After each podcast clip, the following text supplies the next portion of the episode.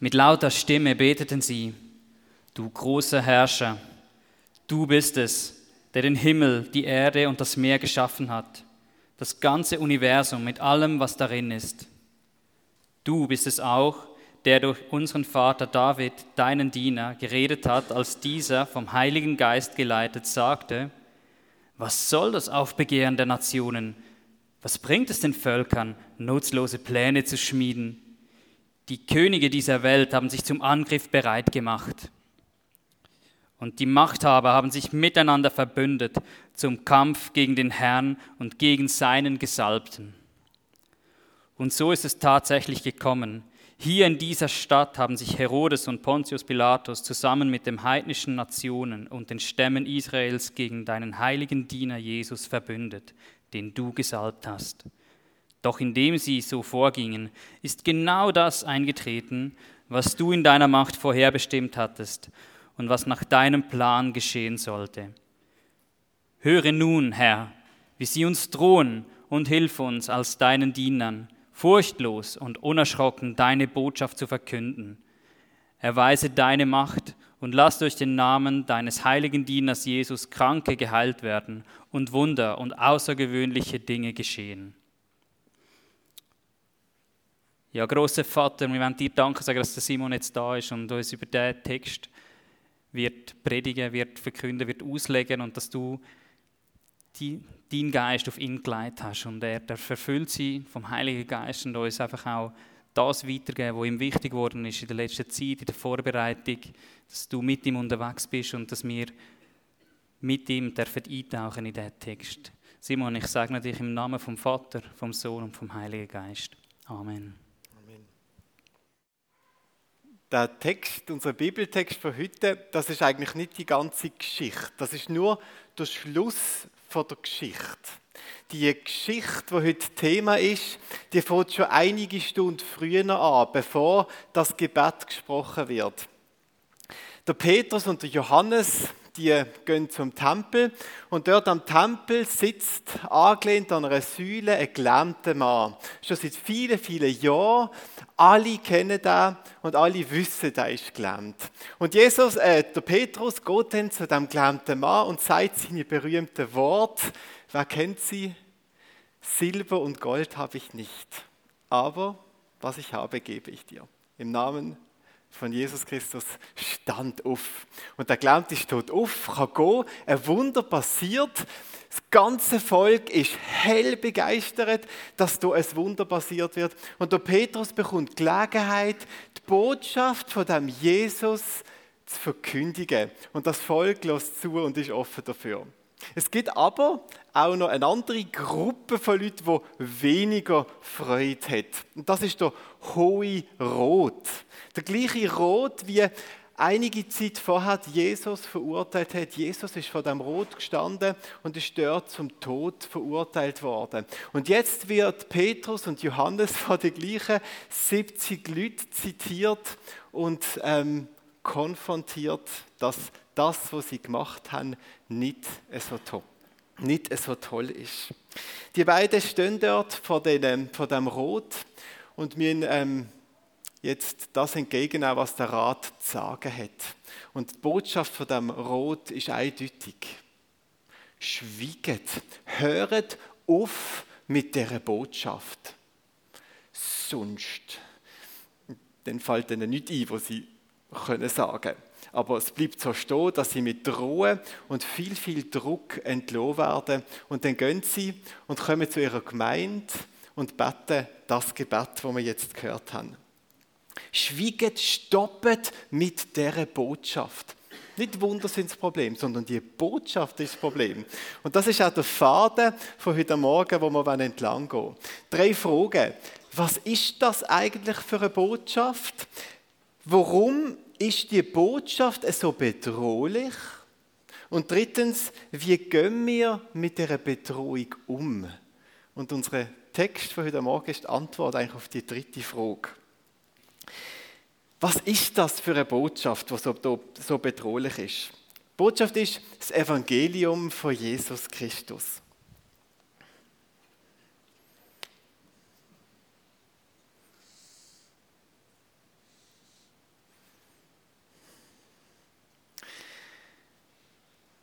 Der Petrus predigt über die Botschaft. Und ich möchte die zusammenfassen in drei wichtige Gedanken. Der erste Teil von dieser Botschaft ist, Jesus ist der Messias. Er ist gesandt als Retter in die Welt. Als Messias ist er aber nicht einfach irgendein anderer Mensch oder ein König, ein starker Mensch, wo jetzt das Volk der Juden aus der römischen Herrschaft befreien, sondern es wird klar, der Jesus, der Messias, ist Gottes Sohn. Das heißt, er kommt aus einer anderen Welt. Er kommt von außerhalb der Welt. Er kommt von einer anderen Realität. Und er kommt von dort, von Gott, kommt er in die Welt, um der Welt zu helfen. Und dass er die Autorität hat, dass er jemand ist, der wirklich von außerhalb vom System, von außerhalb der sichtbaren Welt kommt, das bringt er sehr eindrücklich zum Ausdruck durch die Wunder, die er vollbringt. Wunder als Zeichen von der Herkunft und Autorität von Jesus.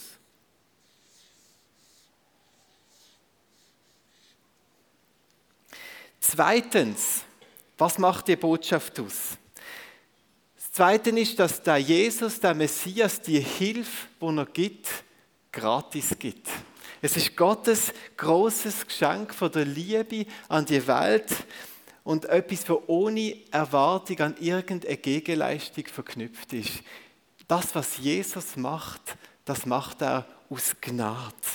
Und er macht das auch für seine Feinde. Er macht das für die Menschen, die ihn hassen, genauso wie für die Menschen, die ihn lieben. Keine Kriterien, keine Beginnungen, für alle ein großes Geschenk von der Gnade.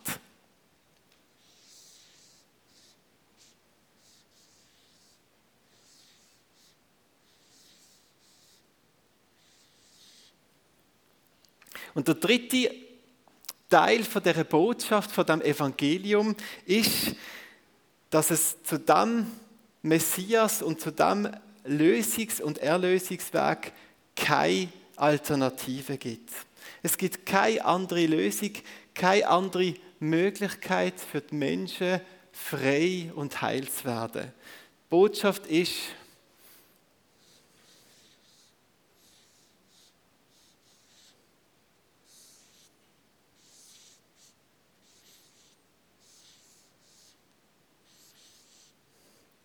Nur Jesus allein.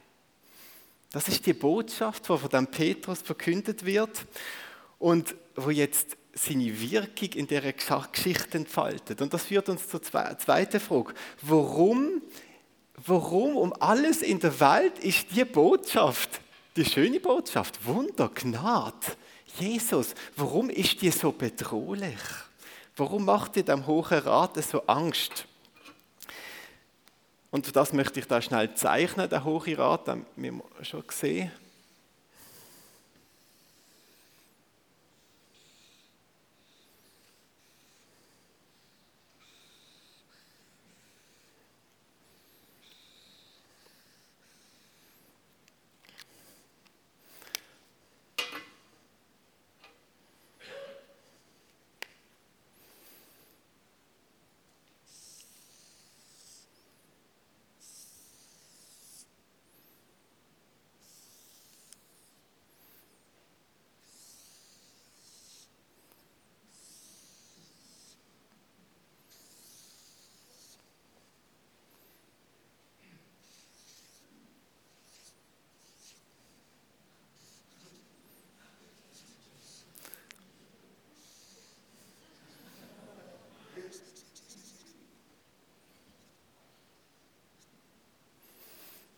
Also da haben wir den Hochrot.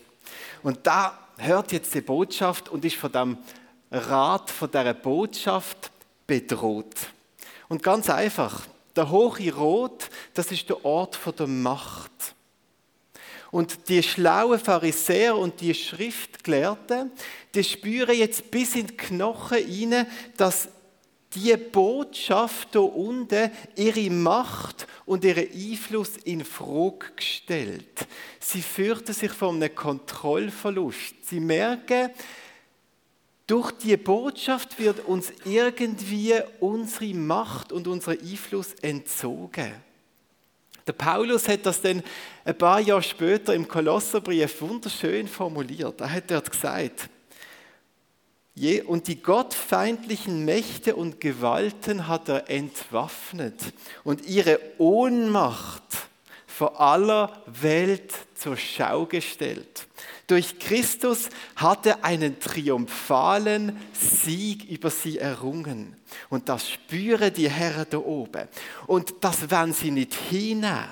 Die Herren an der Macht, die klammern sich an ihre Herrschaft mit, mit mit allem, was sie haben. Und sie stehen da und haben da unten die Botschaft, die beiden kleinen dumme Jünger, und das wird also so beschrieben, oder? Dass sie denken, wie können so ungebildete Fischer, wie kann das sein, dass die so viel Macht, so viel Autorität haben, dass die so viel Bedrohung uns gegenüber können machen?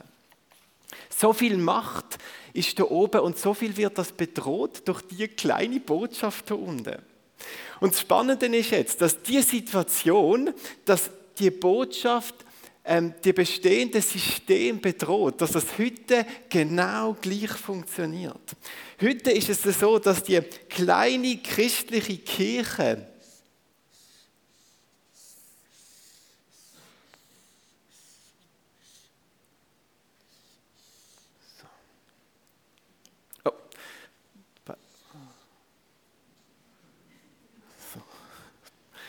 kein Kirchtum ohne Uhr. Heute ist es genauso, dass die kleine christliche Kirche vor der Herrscher vor der Welt steht. Und die Macht von unserer Zeit, die wirken so mächtig und dominant und gleichzeitig sind sie so bedroht von der Botschaft, sind so ohnmächtig im Blick auf die Kirche und können der kleinen, unscheinbaren Kirche gegenüber nichts anders machen als leere Drohungen aussprechen. Genau gleich ist es heute. Und von dem müssen wir uns jetzt die Frage stellen, wer regiert denn unsere Welt? Oder anders gesagt, wer ist der hohe Rot von heute? Wenn wir das übertragen, was sind das für Mächte, die in unserer Welt regieren? Also ich meine jetzt nicht der Hans-Jörg Wilde oder die Christine Kaufmann, die hier in Riechen gewählt werden heute. Wer regiert bei uns? Und zwar haben die einen Namen. Und zwar heißen die, und jetzt wird es beeindruckend, Molima. Habt ihr vielleicht schon auf eurem Zettel gelesen?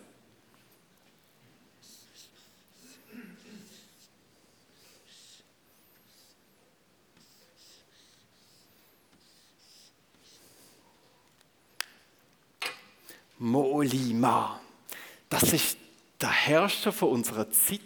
Das ist der Hohe Rat von heute und da wird durch das Evangelium bedroht. Also, wer ist jetzt Molima? Das braucht noch ein bisschen Erklärung. Das soll bewusst so ein bisschen mysteriös sein. Ich glaube, das merkt ihr. Molima, das sind drei Wertesysteme, wo unser Denken und unsere Überzeugungen prägen, maßgeblich mitprägen, also regieren über uns.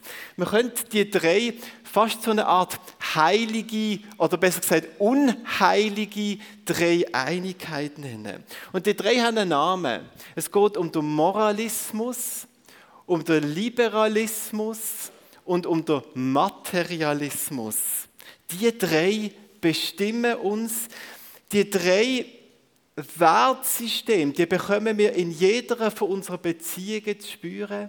Überall, wo wir in der Schule, in der Arbeitswelt, in der Gesellschaft drinnen sind, merken wir die Herrschaft von diesen drei Werten durch die Atmosphäre in der Luft, durch die Art und Weise, wie sie unsere Kultur, unser Denken, unser Fühlen prägen. Das sind die Mächte, die bestimmen, was mehr zu meinen hat, was man zu denken hat, was als normal empfunden wird in unserer heutigen Zeit. Molima. Lernen wir die drei ein bisschen besser kennen. Ich bin vorletzte Woche shooten gegangen. Es gibt halt immer wieder mal ein Beispiel von mir zum Shooten. Und ähm, beim Shooten ist es eigentlich normal, dass sich irgendwelche Leute verletzen. Also man shootet eigentlich nie und dass alle fertig spielen. Es ist im Durchschnitt steigen ein bis zwei aus pro Obig. Das ist leider die Realität. Und vor anderthalb Wochen hat es auch einen gegeben, der ein bisschen schlimmer umgekehrt ist und der ist wirklich schmerzverzerrt und vor einer Stunde noch hat auf zwei Matten gelegen und hat kaum noch aufstehen ist irgendwie aufs Steißbein oder auf den Rücken gefallen, wir haben es nicht genau gewusst. Und ich bin dann dort und wollte weiterschuten und gleichzeitig ist in mir so der Impuls gewachsen, es ist doch jetzt dran für diesen Mann zu beten und zu bitten, dass Gott ihn heilt. Und dann äh, habe ich mich in der, in der Pause zwischen den einzelnen Spielen, bin ich an zu ihm und gesagt, hey, ich würde gerne für dich beten. Und was macht er? Er hat rausgelacht. so hat er reagiert. Das war völlig überrascht. Und ähm, gleichzeitig habe ich gemerkt, für ihn als Mensch und auch für die Fußballkollegen, die um ihn herum gestanden sind, ist das kein Problem gewesen, dass ich für ihn bete. Menschen haben überhaupt keine Mühe mit dem Gebet. Aber gleichzeitig in dem Lachen inne, dass, dass die Idee für jemanden zu beten, der ein körperliches Problem hat, dass es so einen Lösungsweg gibt, das ist so abstrus gewesen, so weit weg von der Vorstellung von dem, was normal ist, was man macht, was geht dass sie das überhaupt nicht haben können einordnen und das hat sich in dem Lachen gezeigt. Okay. Ähm, der Kollege hat dann vorgeschlagen, also äh, eine warme Frau an seiner Seite würde jetzt also mehr nützen wie das. Ähm, und das zeigt etwas vom Zeitgeist oder von der Macht vom Materialismus. Materialismus bedeutet, dass es nur das eine Wirkung hat, die aus Material gemacht hat. Eine Frau, die wärmt, Medizin, ähm, irgendwie heilig, ein bisschen Ruhe, abwarten. All die Sachen, die man physikalisch oder medizinisch kann benennen und kann einordnen das, das ist normal, das geht. Aber wenn jemand etwas bringt, was außerhalb von dieser materialistischen Grenze ist, dann, das sprengt Vorstellungen und Möglichkeiten.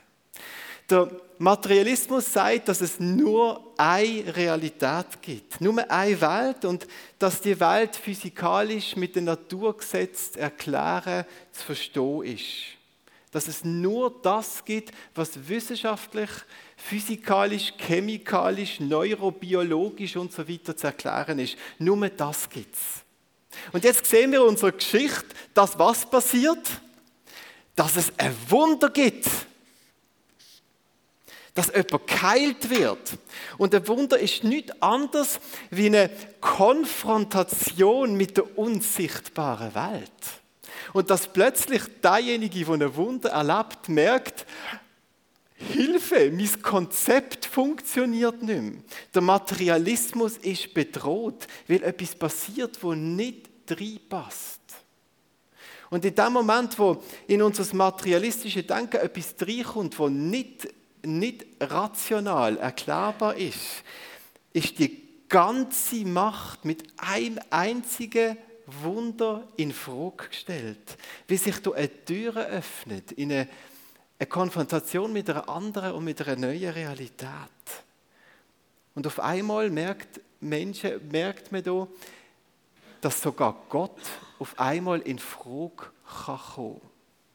Und der Materialismus denkt, das geht nicht. Nur was ist und was fassbar und was erklärbar ist. Ich möchte eine kurze Klammerbemerkung machen, die ist mir noch wichtig. Nämlich, dass wir als Christen nicht in der Entscheidung stehen, entweder für die Wissenschaft oder für den Glauben. Dass das nicht die Wahl ist, die wir treffen haben.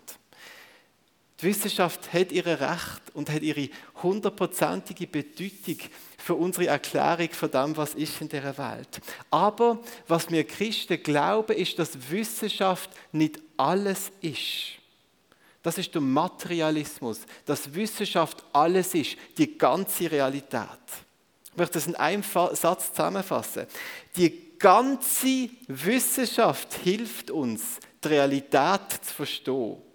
Aber nur die Wissenschaft langt nicht, um die ganze Realität zu verstehen. Versteht ihr, was ich meine? Es gibt nämlich, das ist so, weil die Realität mehr ist als die physikalisch erklärbare Welt. Die Wissenschaft kann uns helfen und kann uns nützen. Und alles, was die Wissenschaft kann erforschen kann, zeigt einen Teil der Realität. Aber wenn wir sagen, das ist die ganze Realität, dann klammern wir einen ganzen Bereich aus, von dort, wo Gott daheim ist. Die unsichtbare Realität und die unsichtbare Realität, wo auch Einfluss auf das Ganze nimmt. Und manchmal Gleichungen und Resultate von Wissenschaft und Forschung ergänzt oder relativiert oder in ein anderes Licht taucht. Und wenn man Mut hat, das ganze Bild zu sehen, wie sonst stehen wir unter Herrschaft vom Materialismus. Und da hat uns sehr, sehr gern unter seiner Knute. Kümmern wir uns unter Moralismus. Wer ist denn das genau? Der Moralismus, seine Botschaft, die unsere Kultur prägt, ist, es kommt auf dein Verhalten drauf an. Gib dir Mühe, füg du dich ins System ein, bring du deine Leistung, leist du deinen Beitrag, sonst kommst du nicht weiter. Alles ist eine Reaktion auf dein Verhalten.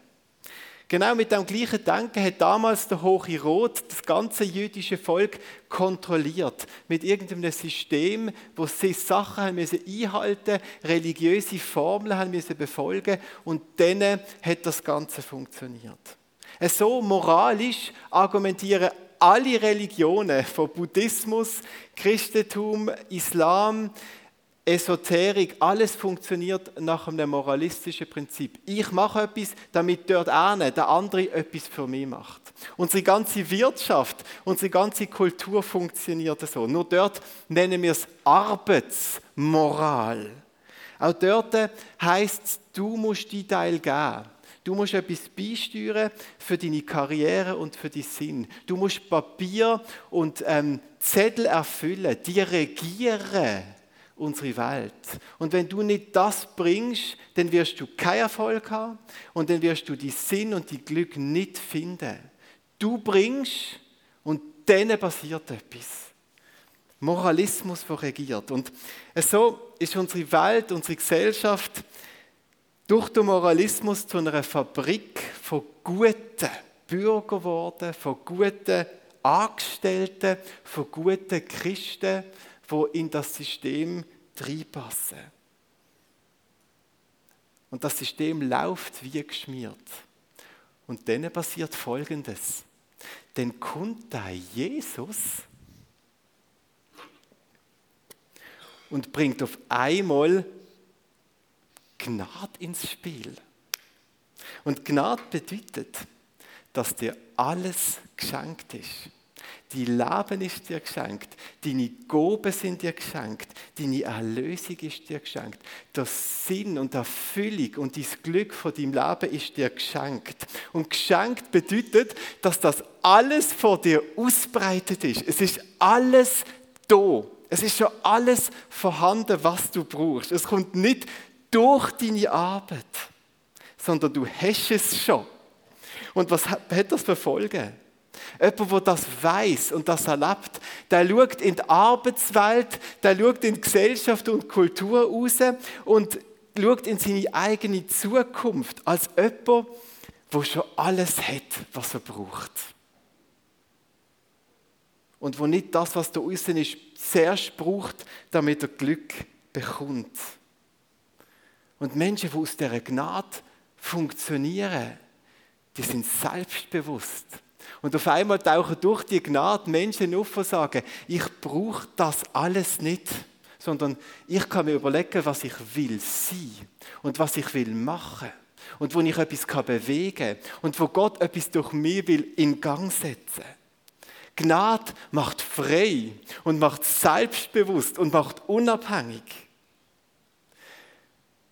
Und das zeugt der Lebensstil, wo der Moralismus und unser ganzes System ganz schön ins Zittern bringt. Uh,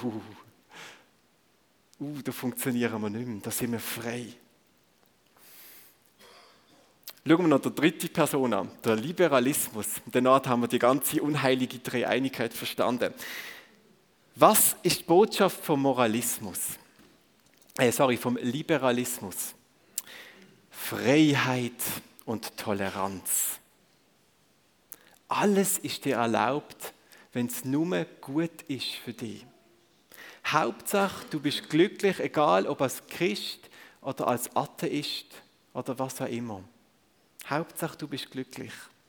Der Friedrich II., der hat 1740 gesagt, jeder soll nach seiner Fasson glücklich werden.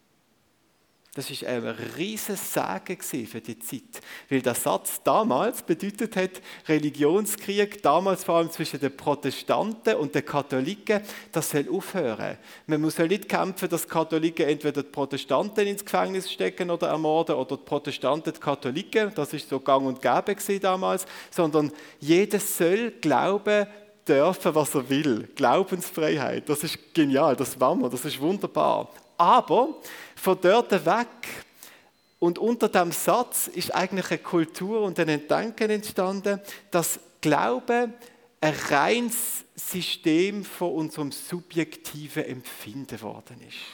Das heißt, Glaube ist einfach das, was mir Wohlbefinden erzeugt. Aber es ist nicht mehr gewesen, wo eine, eine unabhängig von mir und von meinem Empfinden Bedeutung hatte.